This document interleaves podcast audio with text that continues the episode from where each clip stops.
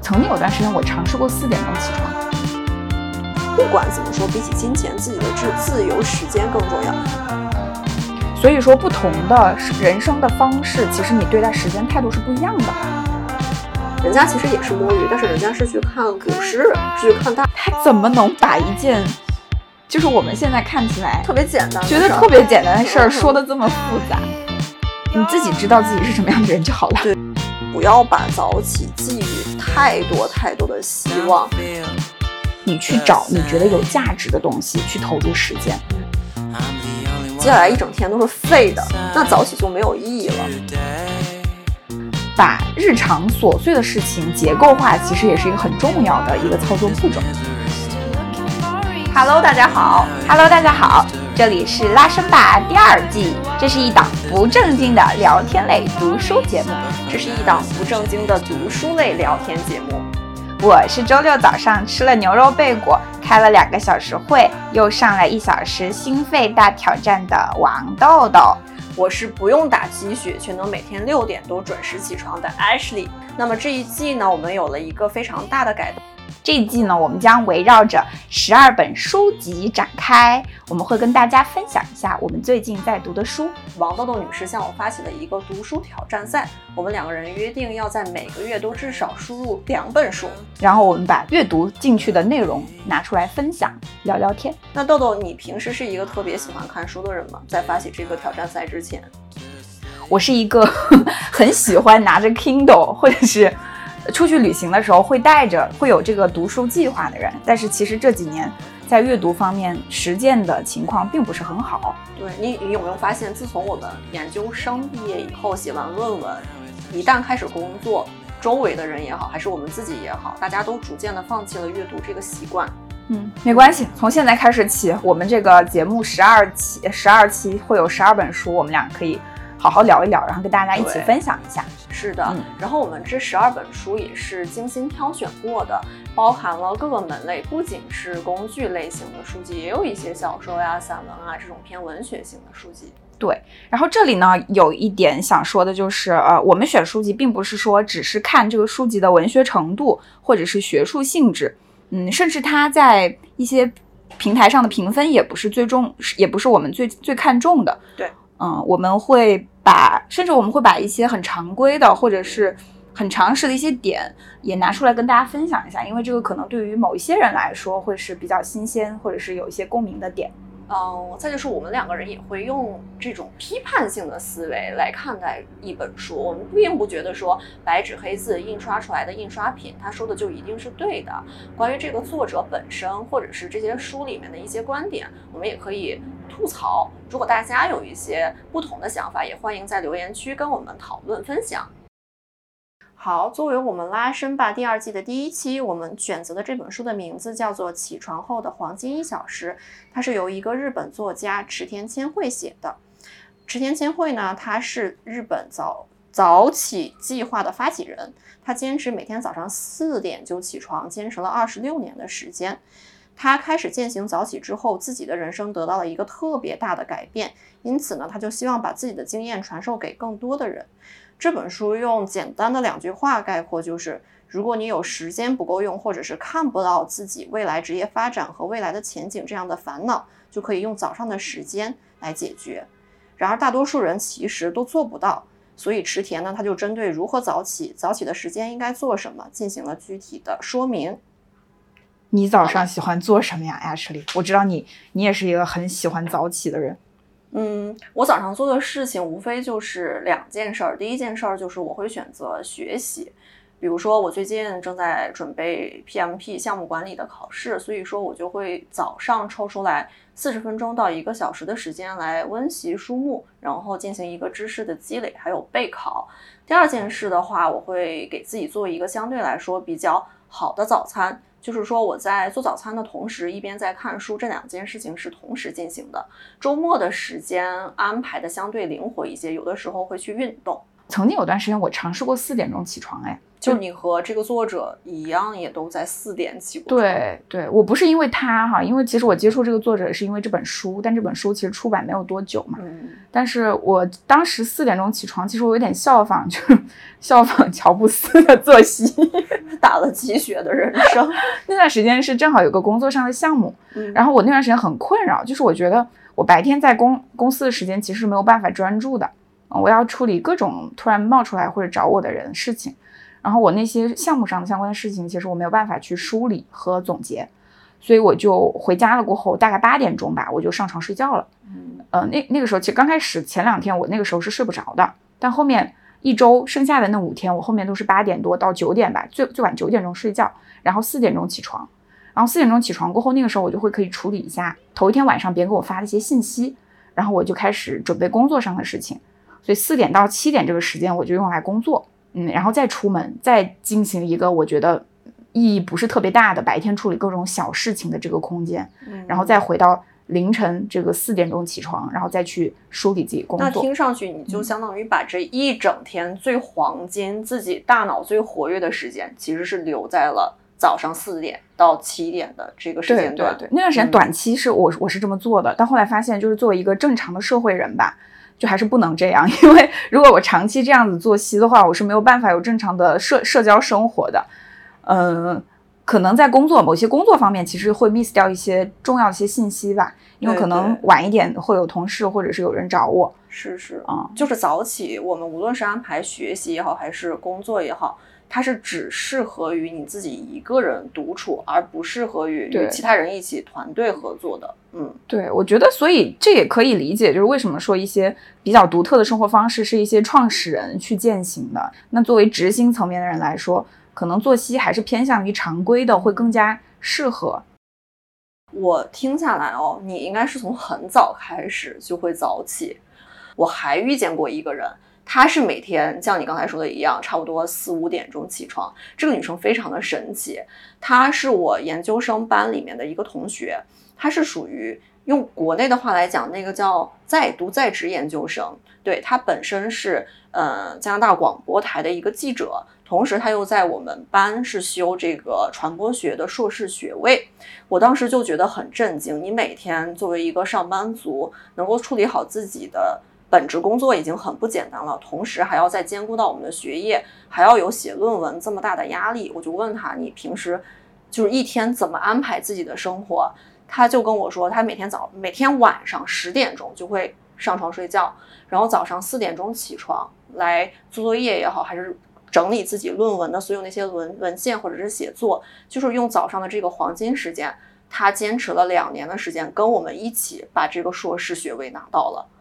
我当时就觉得这个女生真的很厉害，对，那她是单身是不是？她有男朋友。哦更奇葩的一件事儿是，人家这样竟然还有男朋友。我就问她说：“那你男朋友跟你的作息时间是一样的吗？”她说：“我们两个可能差不了太多，他会比我晚起床个一个小时或者是一个半小时，但是从大致的生活节奏来看是一样的。而且他们两个人在一起已经十多年了，就是那他们可能已经分床睡了，青梅竹马。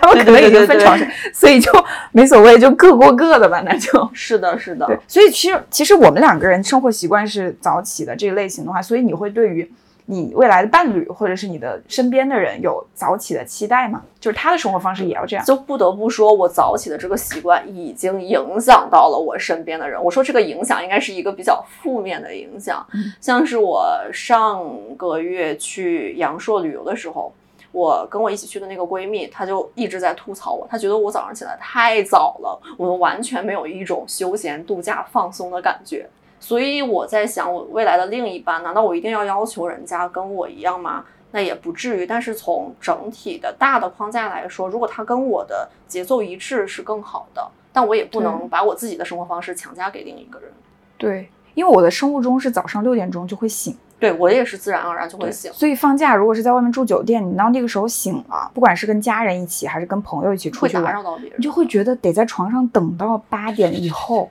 然后等大家一起去吃早餐，这样才是好的。不然你总不能丢下大家，你自己跑出去运动啊，干嘛的，搞一圈但我会觉得很痛苦，就是你硬在床上，然后要刷手机，也没一个什么别的事情做。嗯，是的。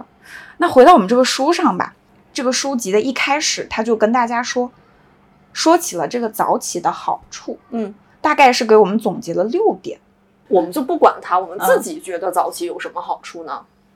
我就觉得有一种赚到的感觉。这两年可能精神会稍微差一点，但是之前我觉得自己就是一个小马达，就每天其实睡觉五个小时到六个小时是绝对够的。一个大白天再加晚上十二点钟之前，我都是精神很好。所以我觉得我起得越早，我能干的事情就越多，或者我清醒的时间越多，我就会觉得自己就是赚到了这个时间。所以我早起过后，我就可能像收拾房间啊，呃，运动啊，然后做早饭啊，然后在这个就是尽可能多一点的去做事情吧。嗯。然后第二个感觉就是，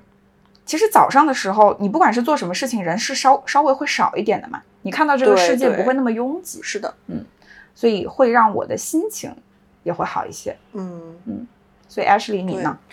我觉得与其说早起的好处，不如我们先倒推想一想，晚睡都有什么坏处。我在晚上，尤其是太阳下了山以后。我的情绪会起伏波动的比较大，嗯，有的时候还会胡思乱想，就会想，哎呀，他是不是真的喜欢我，或者是，哎呦喂，这份工作可能不太适合我，我是不是得换一个新的工作？就是我总是在晚上的时候，我发现那个时候是我最脆弱的时候，我会很容易陷入到一种矛盾啊、纠结啊、负面的情绪里面。所以我就强迫自己十点半，最晚最晚十一点以后，我就把我手机调成飞行模式，就强迫着自己睡觉。我就有一个什么感觉呢？就像是自己给自己筑起了一个情绪的堡垒，在这个堡垒的最中央是我这个稳定的情绪。只要我十点上床，十点半把我的手机调成飞行模式，我这个墙就筑起来了，我就能够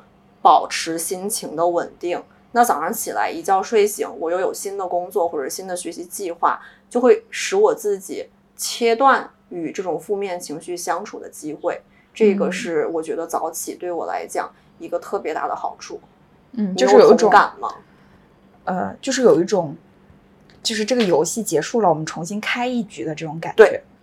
早起还有什么坏处啊？早起的坏处还有吧，就是你跟这个世界其实是有一个小时或者两个小时的时差。如果想要出去，比如说买个什么东西，喝杯咖啡，吃个 brunch，你会发现那些店人都没开，他不伺候你。对，还有一种感觉就是，你如果早起了过后，你觉得你已经起来了很久了，你觉得已经就是这个世界已经开始正常运转的时候，实际上还是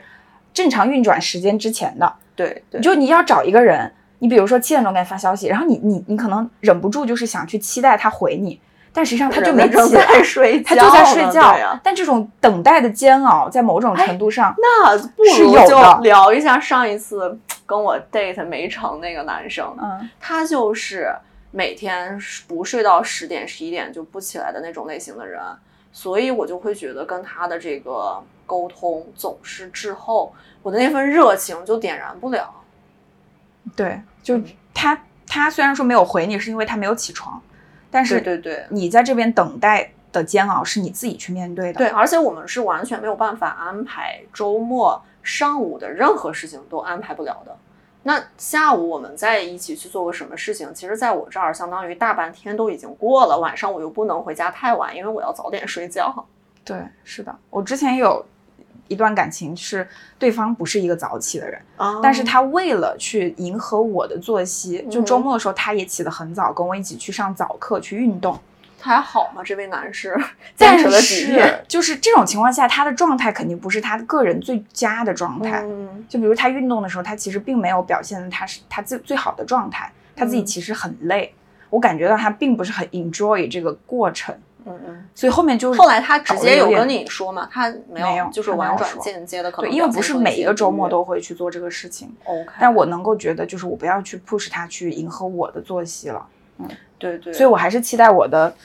身边的人能跟我时间上稍微对得住一点，这样大家都会轻松一点吧。我觉得可能相对或早提前或延迟一个小时或一个半小时一是一个合理的范围。像我们的话，可能习惯于六点六点半起，那对方就不要超就八点多起床，那我们也是可以接受的。对对对，十一点起床那些，对对对，那些绝对不行。好，好呀。那那现在就是早起的优缺点，其实我们聊到了嘛。嗯。那书中呢，其实对于早起本身，它并不是那么的 care。书中说的一句话就是：早起是目的，不是手段。重要的是早起过后你要做的事情。池田千惠他也没有要求大家要跟他一样，必须得早上四点钟爬起来。他是建议大家，你只要比你平时正常起床的时间早起一个小时即可。就比如说你平时都是习惯拖到八点五十才起床，那就改成七点五十起。对，其实也不是说一定要多早起床，重要的是你起床过后，他有一个建议，就是在工作开始的前一个小时，这个小时好好的利用起来。可能会对你的生活带来很大的改变。他给我们说到的一个建议就是，利用早起过后到工作之前的黄金一小时。他把这个黄金一小时分为两个部分，前三十分钟做当天工作的一个详细的计划，后三十分钟去做你认为非常重要的但是不紧急的事情。这里就有一个概念了，就是重要但是不紧急。就这个可能从这个字面上可能。我们觉得就是乍一看来，还是一个挺抽象的一个概念哈。那比如说我早上去运动这件事儿，算作重要或不紧急吗？我在读这本书之前，我是觉得这个事情是不重要也不紧急。我也觉得，我一天不运动，其实我也不会死。对 对对。但但我后来看了一下这个书的一个逻辑过后，我觉得它可以化为重要但是不紧急的事情。嗯，因为它把。运动是不是看成了一个长期可以播种的事情？按照他的这个逻辑来分的话，好呀。那我们这里就开始梳理一下，就是这个池田千惠这位作家，他在这本书当中是如何引导我们去思考，要这样子去度过早起过后的一个小时吧。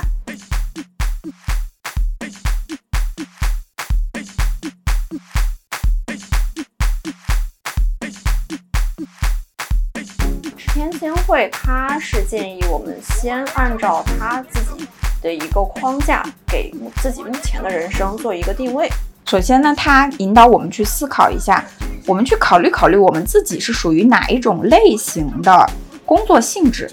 由工作性质呢来想到我们的时间该如何的分配。比如说，呃，我跟 Ashley，我们是作为上班族，对吧？所以我们在工作和非工作的时间，你觉得你的状态是什么样子的？呃，我工作时间呢，我还是比较努力的去专注在自己工作上面的事情。我这个人做事儿不喜欢拖拖拉拉，或者是分散注意力，我是很讨厌加班的。然后加班，他在书里面也会说。他会把它分成有效加班和无效加班。大多数人你加班都是一个无效加班，就是在那边磨洋工，或者是耗时间，或者是说你在你自己本身应该工作的这个时间没有高效的完成自己的任务，所以才会产生这种无效加班。对，就是我在自己在工作期间是会做好自己的事儿，但是一旦下了班，不会再想工作上面的事情，我要专注在自己的生活上面。所以我们两个是属于上班族的一个时间划分啦。自嗯对自媒体，它是属于自由职业者喽。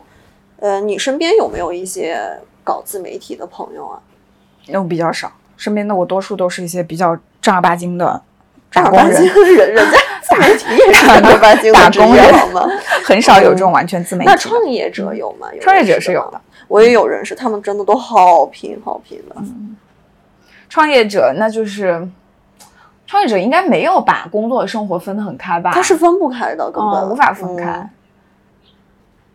所以说，不同的人生的方式，其实你对待时间态度是不一样的。就不管你是上班族也好，还是自由职业也好，还是创业者也好，所以这个时候呢，池田他就给我们了一个思路，去审视我们自己的生活。我们的生活除了工作以外，另外的那一个部分是生活呢，还是工作呢？还是我们的兴趣爱好呢？还是我们今后想做的成就的事业呢？所以这个时候，池田他就给我们提供了四种志向，分别是工作 and 工作志向、工作以个人志向、工作和第二职业志向和工作与投资志向。嗯，这里 Ashley 跟大家介绍一下，池田在这个四个志向当中分别指的是什么意思？好呀，我就想先说这个工作加工作志向，工作加工作志向是。指哪一类人呢？就是我们刚才已经 Q 到的这个自由职业者或者是创业者，他们倾向于把所有的时间都投入在工作上面。他们特别喜欢自己的工作，也的确很想要在短时间内就干出成绩，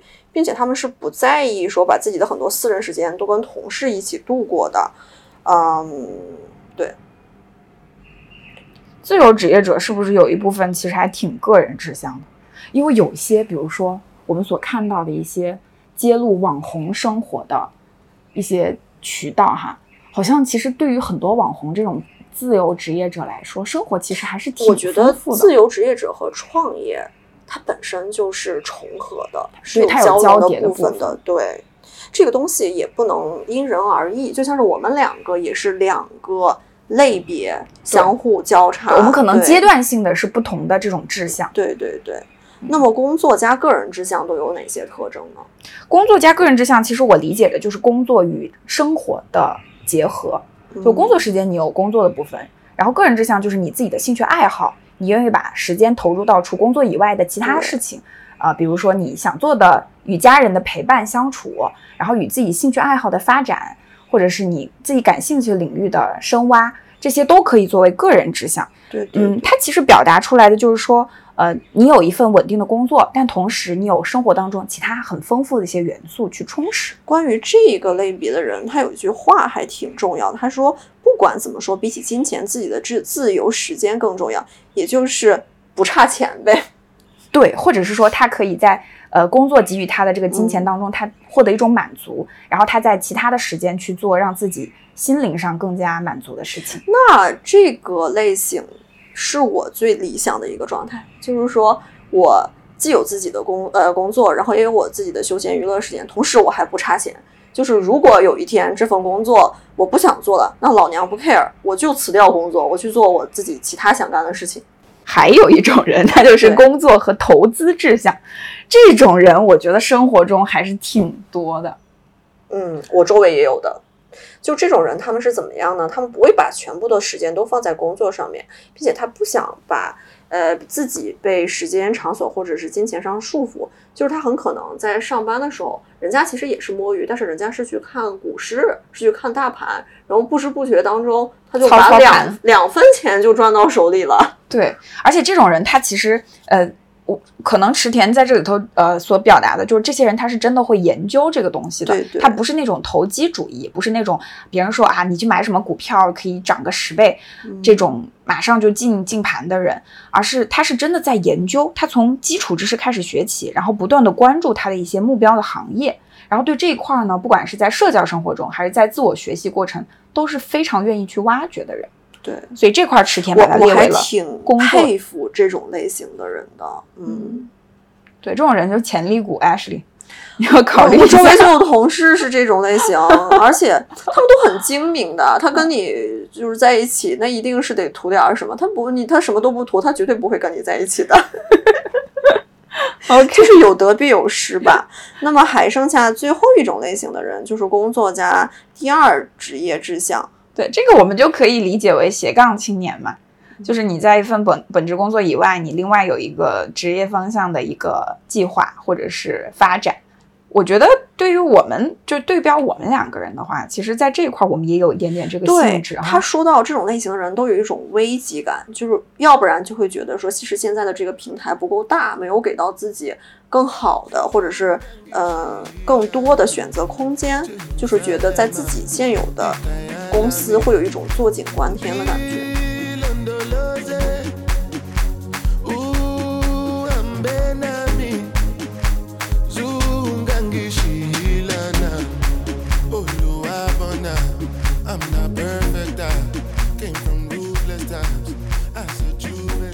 还有一点我觉得很有共鸣，就是说喜欢和不同领域、不同行业的人交流。对对对，这个我们在其实，在第一季的时候，我们就因为这个节目的原因，我们其实有机会接触到很多新的朋友和其新的实就是一。份好好奇心吧，对其他的人、其他的事儿以及跟我们不一样的世界会有好奇心，还有探索欲。对嗯，所以池田呢，他画的这四种志向呢，其实我们可以把这个作为一个参照，去看看自己。他其实，在书中也说了，就是一个人他可能同时具有几种志向，也可能在不同的时间所表现出来志向是完全不同的。但是我们可以通过这个思路呢，去看看自己是属于哪一种类型的人。就比如说，我们觉得自己是工作和工作志向的人，那么我们觉得工作这块的学习和发展对我们来说是最重要的，嗯那我们就应该花更多的时间投入在工作相关的一些事情上。那这块就引向了后面的一个池田跟我们说后面的一个点，就是如何把时间用到自己觉得更重要的事情上去就。俗话说得好，就是你要把钱用到刀刃上，那我们也得把时间用到刀刃上。所以在我们去分析好了自己是属于哪种类型的人过后呢，怎么样更好的利用时间？池田他就给我们了一个播种、收割、疏苗、风干这四个概念。这四个概念很妙啊，大家要注意听。就是它虽然是种比喻的方式，但是其实还挺挺形象的。嗯对对对。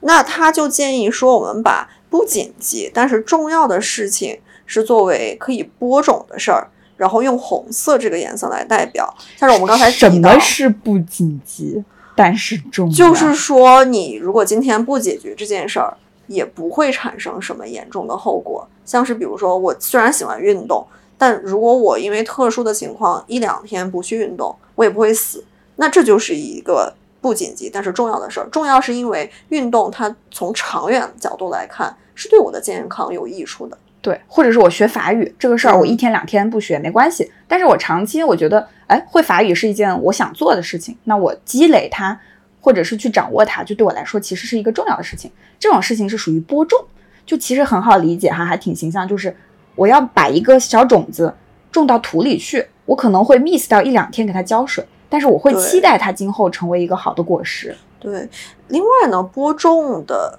这一类型的事情，它是需要你有一个长期的积累和坚持才能看到成效的。那么第二个紧接着的呢，就是紧急又紧急又重要的事情，嗯，那就是需要去收割的事情，我们标成绿色。对，那有什么紧急加重要的事儿呢？举个例子比如说靠近 due 的一个项目汇报，，OK，我觉得这种事情就是需要赶紧去做，然嗯后它也很重要的。嗯，哦这种事情的话，我我的理解就是需要花，就把时间花在当下的那个时间点去把它给结束掉，而且是需要时间投入的去把它好好结束掉的事情。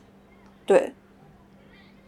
嗯，第三种类型的事儿就被称作疏苗，它意味着呢就是紧急但是不重要的事情，用蓝色来表示。嗯，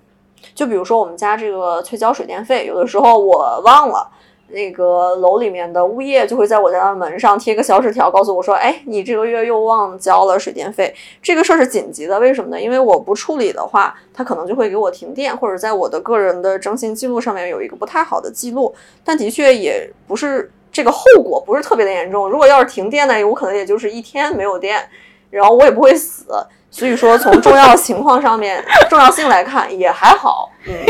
这个事儿如果是我自己看，我就觉得它既紧急又重要。它万一给你拉拉闸了，你怎么办呀还没发生过？OK，希望不会发生。对这个书苗啊，这个名字我觉得其实还挺奇葩的。这是会不会在日本人就是日语翻译过来过后，它才会有这样子一个？我理解的话，是不是就是属于那种长得不太好的、会被淘汰的那种小树苗？好像就是你在种麦子或者种水稻的时候，它这个水稻和水稻之间不能特别的密集。然后当有一些杂草或者是比较密集的苗在一起呢，你就要及时的把那些空间还有距离清理出来，这样子庄稼才能够健康的成长。对，所以这么形象下来的话，它其实就是一些需要赶紧去处理掉，对，呃，然后它并不是会给你的人生造成很大影响的一些事情。嗯嗯，那最后一点呢，就是既不紧急又不重要的事儿。对这种事儿就别干了，咱们 咱们就不要把宝贵的时间花在这个上面了。它是叫风干，用黑色来代表。对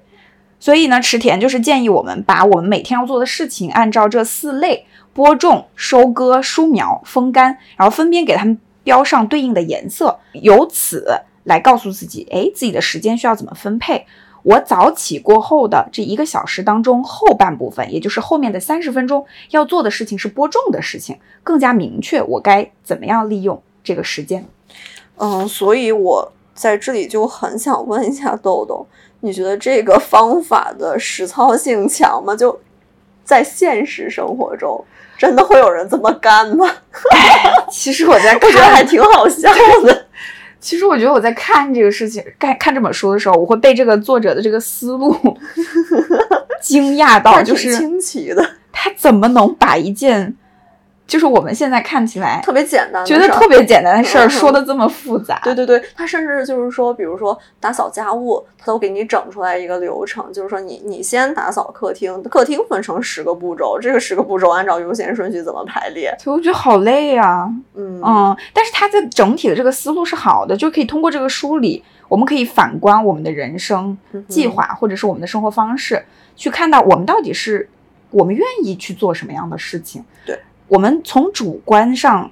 愿意把时间投入在哪些方面，我觉得这个是好的。啊、去思考自己什么样是属于什么样一类人的这种角度呢，我们更好的去理解什么样的事情我们是愿意去做的，愿意去投入时间的，嗯这本身是很好的。对，而且我们两个人其实都是会潜意识里面就会把一件事儿进行优先顺序的排列，但也许很多人并不是我们这样子的一个行事方式，他们可能脑子里面就是稀里糊涂，还有就是比较混沌的那种状态。那这本书可能他们看了以后会更有启发。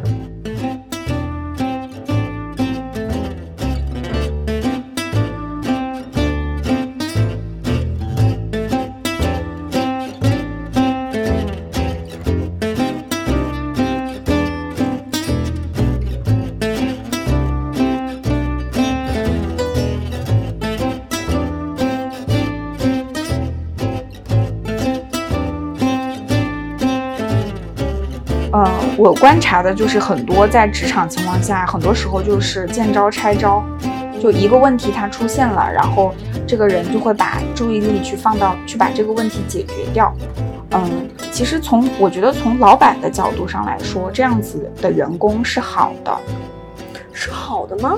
我觉得是好的，因为他至少在那个时间当下时间点，他会赶紧想着把眼前这个问题扑灭。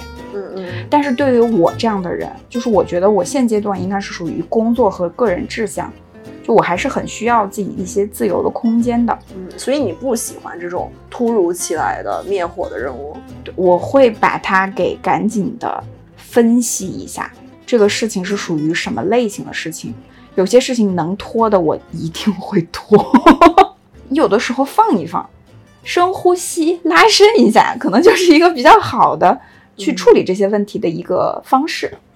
对，那你觉得这种处理方式会不会被领导认为是好像工作态度不是很积极，有一点消极怠慢？那你就灵活一点嘛，你就不要让他发现喽。你自己知道自己是什么样的人就好了。对对对，嗯，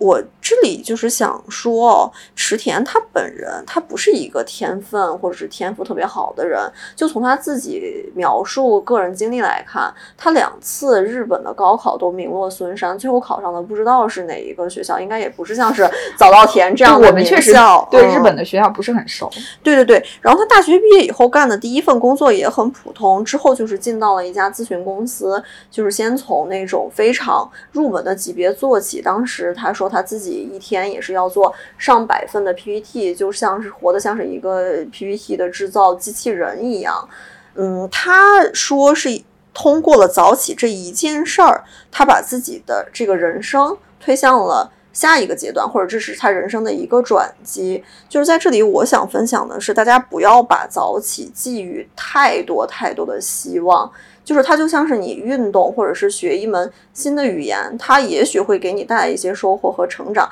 但你千万不能相信说，只要早起，我的人生就可以从此打开一个新的大门。因为更重要的还是你去做什么事情。对，或者是比如说你的确是早起了，但是你接下来一整天都是废的，那早起就没有意义了。就我们觉得有意义的事儿，可能别人也觉得是很无聊的。那没有关系啊。其实池田在这本书中其实很强调的就是你自己要认定，就剖析你自己是属于什么样的人，嗯然后你自己看重的是什么东西。你想要有什么样的生活方式，然后在这个生活方式里面，你去找你觉得有价值的东西去投入时间，嗯这个是很重要的。嗯，别人怎么看其实真的没所谓了。对，最近复盘池田的这本书，他的有一些想法也给了我新的思考。就是他在说他自己在做咨询公司的那段经历的时候，他的想法是有一个很大的转变。在之前，他会吐槽，觉得自己做 PPT 只是一种辅助支撑性的工作，不会让自己学到特别多的知识。后来呢，他的看这件事情的角度就变了，他觉得说，这个公咨询公司你无非就是把这些虚拟的信息搜集整理变成一个实体的商品来去卖给你的客户。其实它就是把一个很虚的东西变成一个非常实在的服务，并且推销卖出去。怎么能让他的客户以最短的时间收到最有效的信息？就是他这个 PPT 的价值和意义所在。他自从换了一个角度看这个事儿以后，他就觉得说他是每天上班就更有动力了。就不得不说他的这种想法，就是有一种自己给自己打鸡血，或者说是强行转变思路的方式。但这种方式也的确让我想说，我不能只是抱怨说客观的条件或者环境有多么的不好，而是要想一想，就是说在现在的这个已经有的资源平台，还有同事领导这个环境下，我还能够再学到什么东西？至少在走之前，在找到下一份更好的工作之前，我还能够再吸收什么？我突然想到，我前段时间看有一个视频。就是说，一个人为什么上班时候会有一种上坟的心情？嗯，就为什么我们会带这么多负面情绪上班？其实就是思路不同。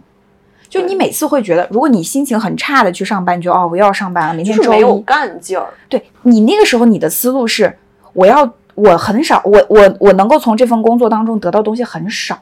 对，你会觉得你是在奉献给这个工作，你的时间是被这个工作占据了。但是那个视频当中，他说，你换一个思路去想。你要想，你从公司拿什么？你如果从去公司那一刻，你就想，哎，今天比如说我要去见客户，这个客户我今后如果是创业了，或者是我做自己的生意了，我是不是可以把它拿过来啊？对，那我要好好的跟这个客户接洽，好好的介绍我们公司产品，跟他就从他那里得到对我的认可，那这成了我的一个人脉。就是要有一种去公司去拿一些东西给自己的这样的一个心态，可能会调节你对于上班的态度。我觉得这个是很有启发的。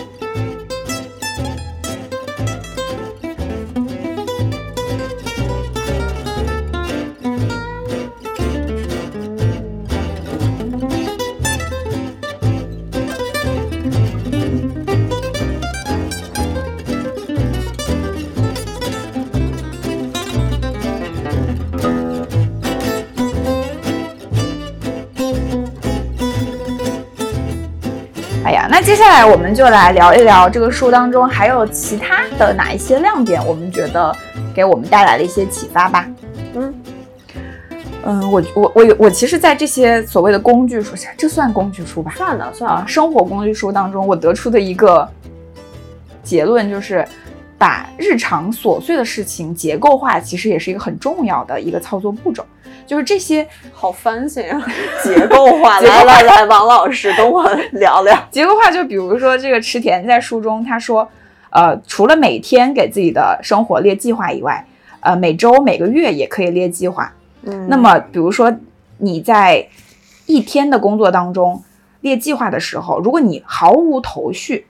他建议你有五个方面去思考你今天要做的事情。第一条就是你需要联系的人，你今天需要联系哪些人，这个你把它给总结出来。然后第二个就是你今天要做具体的项目，比如说你要去对接谁，做什么项目，这些你要列下来。第三点就是你未来想做的事情，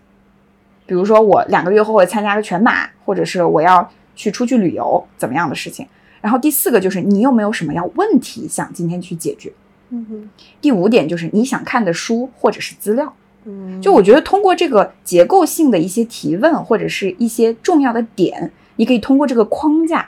去更加细化你真正想要什么和你当天定下的目标。对，就我觉得这是一个很好的一个启发。然后在这个每天的总结表或者是计划表基础上呢，你每个月也可以通过这五个方面去思考该怎么样做。比如说你想联系哪些人，你想跟哪些人建立起链接，然后你这段时间需要去重点推进的一些工作，嗯。然后你未来想做的事情，你要开始怎么样子去计划和努力了，以及你有没有对生活或者对某个人或者对某个事儿有什么疑疑问，你具体想提的一些问题，想去得到解决的问题，还有你想看的书和资料，就从这五个方面吧，反正就去看每天这么多事儿，我把它放到这五个方面去，嗯、慢慢的去剖析和去逐逐个的去完成，我觉得嗯，大概这个就是一个很好的计划了。嗯我们有的时候过下来一个月或者过一年，觉得自己状态混混沌沌，完全不知道自己这一年是怎么过来的。那为什么会有这种感觉？就是因为我们是没有这样子的计划性的，做什么事情都是东一榔头西一棒槌。如果能够把自己的时间小的话一天，大的话就是往一年里面去这样子做好详细的记录，那肯定是不会有浑浑噩噩的感觉的。对，嗯，但是有的人他也许他就是想躺平，他就佛系了。对，所以就前提就还是我们要知道我们是什么样的人嘛。对嗯我我相信啊，就是选择躺平或者佛系的人本身是没有任何问题的，但是这种躺平或者佛系的状态，你总是会有腻的，对吧？你可以躺平或者佛系几个月或一年，你正常情况下一个年轻人佛系个躺平个一两个月，你自己就会觉得无聊没有意思了，但有时候我也会在想，是不是我们在深圳生活的话，节奏太快了，节奏确实太快了。这也要看我们是怎么认识时间这个东西的。像是你刚才讲到说，你觉得时间，呃，只要每天早上早起，哪怕一个小时或半个小时，都有一种赚到的感觉，那就相当于你无形之中、潜意识里是把时间就是当成了金钱。池田也是，他就觉得说，时间你可以把它储蓄起来，你今天多储蓄个三十分钟，明天多储蓄个五十分钟，那将来十年以后，可能你储蓄下来的这个时间就会给到你一些回报。这种观念其实可能真的从哲学上来说，是被西方的这种资本主义所构建出来的。就是有一些非洲人，或者是比较，嗯，就是相对是我们来看时间观念比较差的人，他并不是这样子看待时间的。时间可能对他们来说就是一条线，他不会给它赋予任何这种价值上面的意义，就是就是过去的事儿就是过去的一条线，我就是现在处在时间的轴的当下，那就是现在；未来那就是未来。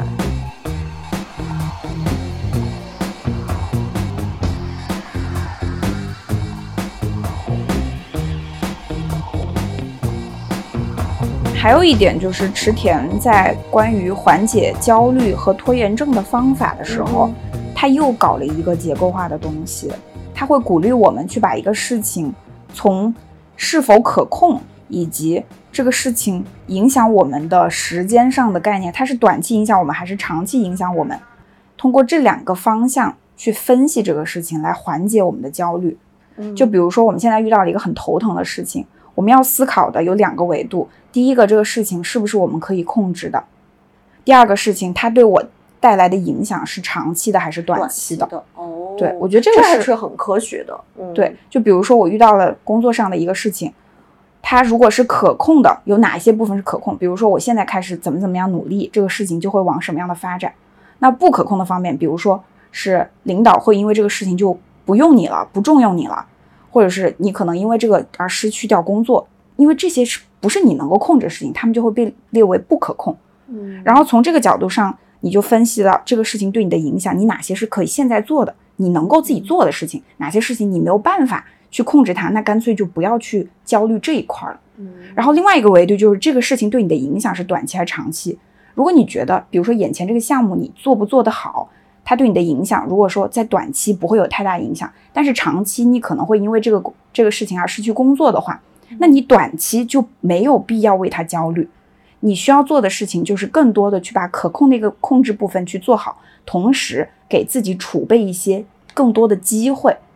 来把它远期给你造成的影响给剔除掉。嗯，对，所以我觉得这两个维度其实在某种程度上是很好的，可以缓解当下焦虑的一种思路。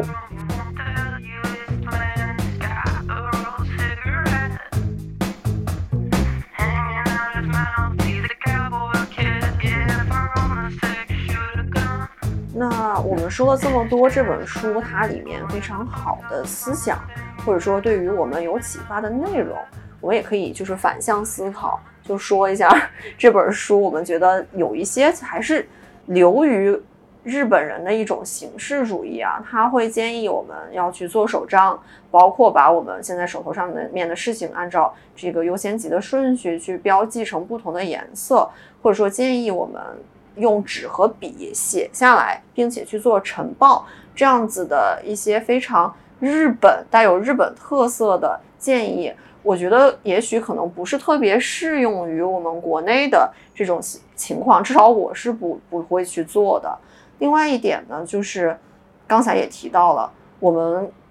不能对于早起这件事儿寄予太大的意义或者是希望。他这本书的口号是这样子讲的，就是你想要过什么样的人生，就应该过什么样的早晨。但是早起它只是生活方式或者是生活习惯当中的一种，那。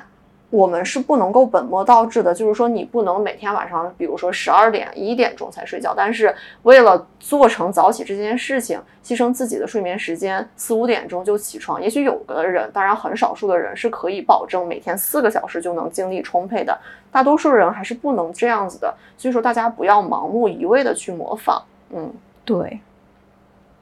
更重要的是说，早起它是需要我们常年。来坚持，像是池田千惠，她是坚持了二十六年。大家不要以为说我一个月一两个月就坚持早起，就能给大家带来什么立竿见影的变化。这就跟减肥一样，不是说一个月减掉八斤十斤之后暴饮暴食，体重就会一直保持在之前的状态。对，那说了这么多，豆豆，你有没有什么给大家可以早起的意见呢？早起的建议啊，我的早起建议就是深夜的时候让自己饿，就可以期待一个很有道理丰盛的早餐。因为你知道，就是我们在倒时差，我之前就是一直需要倒时差嘛，就是吃褪黑素对我来说没有任何的用。我用的一个办法就是，首先把自己吃饭的时间。固定成我现在所在国家正常吃饭的时间，就是先让自己的肠胃倒过来时差，那身体的其他部分自然而然的就可以倒。可以可以可以，不愧是干饭人 Ashley。我我倒时差就是睡觉的时间去根据当地，嗯。然后我我觉得早上做的特别好吃的早餐是真的很好的，能够督促你早起的方式。嗯，就尤其是比如说你晚上故意吃的少一点，那。早早的就躺在床上睡觉，如果能睡着的话，睡到第二天早上五六点钟，那你的胃就会自然而然把你叫醒。这还挺聪明的，嗯，对你呢？你有什么 tips 给大家？我的话，我会把晚上本来自己的一小部分休闲娱乐的时间，就是平移到早上起来。像是晚上，如果我看一个综艺啊，或者是好看的电影，我会故意把这个电影留个二十分钟或者三十分钟的结尾，放在我早上起来一早上一睁开眼我就知道说，哎呀，还有昨天晚上那部很好看的电影没有收尾，那我用早上的时间把它看完，这就像是自己给自己制造了一个惊喜一样，每天早上都会有这样子的。惊喜，那我每天早上起来的时候都很有动力。我还有一个方法，就是冬天的时候我会用的比较多，嗯，因为冬天其实还是有一点点赖床的，主要是因为天气冷，并不是说呃自己醒不了那么早，而是说起床没有办法很早的行动起来。那个时候我会考虑就是在床上做一下十分钟到十五分钟的运动，就是我刚刚醒了，然后这个时候我就会打开我的 Keep。放到那个早起的一些床上练习的一些简单的瑜伽动作，这个时候呢，我就觉得慢慢的就是因为你把被子已经掀开，开始做一些动作了，就慢慢的适应了这个身边的这个温度，嗯，所以就更加有起床行动起来的动力。其实说到底还是你对接下来的这一天有多少期待，就是能否决定你是不是想以一个正确、积极、阳光的方式起床。就假使你知道自己今天会遇见一个特别喜欢的人，那么我相信你在起床的时候是不会有任何的犹豫的，是会很想要赶快起来，呃，洗个脸、刷个牙，赶紧遇到他。对对对对对。作者他在结束的时候说了一句特别特别鸡血的话，嗯，他说：“只要是起床，就是一场胜利。”我觉得这个话其实非常的好，就说我们。醒过来，每天醒过来开始新的一天。其实不管你是在什么时间起床，你都要面临的是一个崭新的一天和新的一些挑战和体验。所以，我们有更好的去意识到自己要做的事情，然后把我们的时间用到我们真正认可的去做的事情上的话，我们的生活就会变得非常有意义。是的。那我们这一期就录到这里啦，也跟大家简单预告一下我们下一期的内容。马上双十一和双十二都要接踵而至了，大家的购物清单已经列好了吧？大家可以在评论区给我们 share 一下双十一买什么。所以我们下一本书的主题呢，就跟消费主义有关。嗯，我们来看看我们到底被消费主义裹挟了多少，我们到底还有没有自己主观的思考和想法呢？就下期节目再见，拜拜，拜拜。